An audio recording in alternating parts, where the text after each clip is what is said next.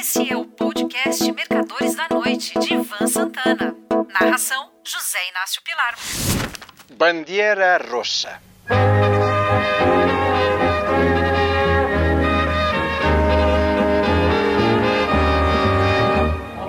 Bandeira rossa, colore divino. Viva Stalino, viva Stalino.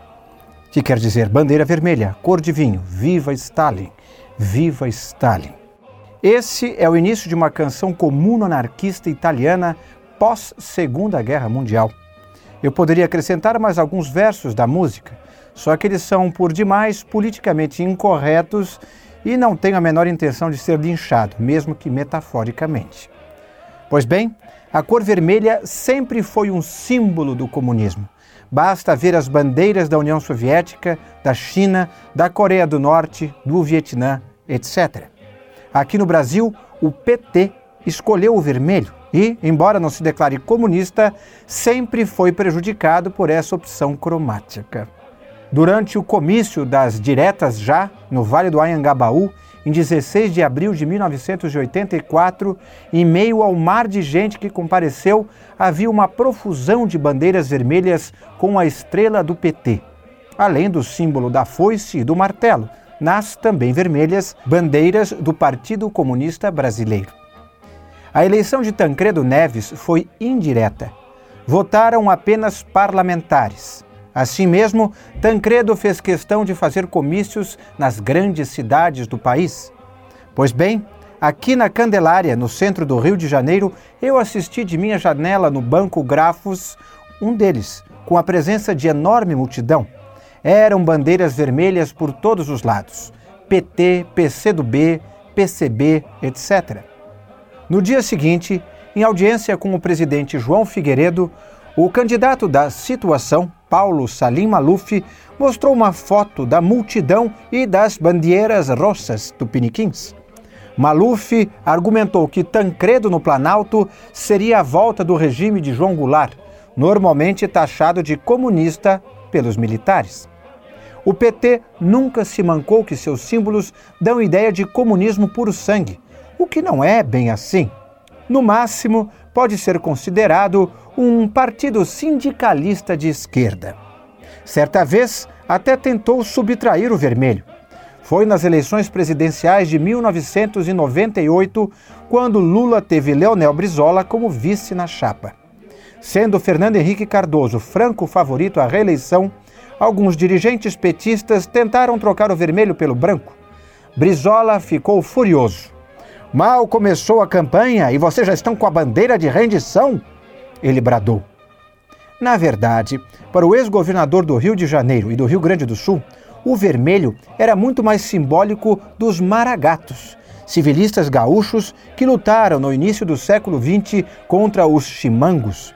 Resumindo, os petistas, socialistas, comunistas, maragatos e o que mais fossem levaram uma sova dos tucanos.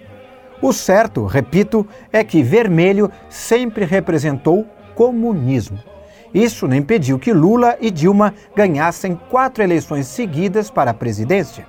Só que os eleitores não votaram com a intenção de fazer do Brasil um país comunista, mesmo porque esse sistema econômico tornara-se anacrônico com a dissolução da União Soviética e da chamada Cortina de Ferro.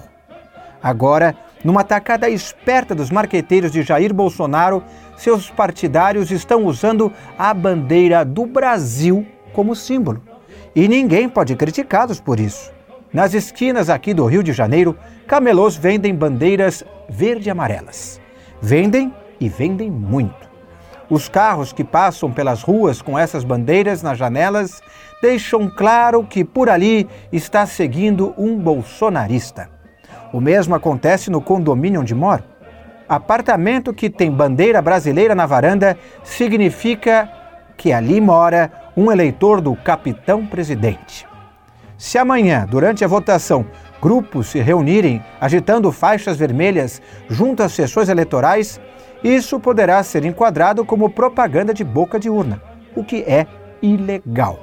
Agora, se uma outra turma estiver empunhando bandeiras do Brasil, eles podem alegar que estão apenas celebrando o evento cívico, a vitória da democracia ou simplesmente dando uma demonstração de patriotismo. De acordo com os institutos de pesquisa, Lula deverá ser o novo presidente, possivelmente com o resultado decisivo saindo até nas eleições de amanhã. Só que, se realmente vestir a faixa no dia 1 de janeiro de 2023, terá de provar mais uma vez que não simpatiza com o comunismo. Tarefa meio difícil para quem vive elogiando os regimes da Venezuela, de Cuba e da Nicarágua. Luiz Inácio não poderá se esquecer, em momento algum, que não foi absolvido em nenhum dos seus crimes. Apenas os julgamentos foram anulados e retornaram à primeira instância. A maioria, inclusive, está prescrevendo, pois na idade do candidato petista a prescrição acontece na metade do tempo.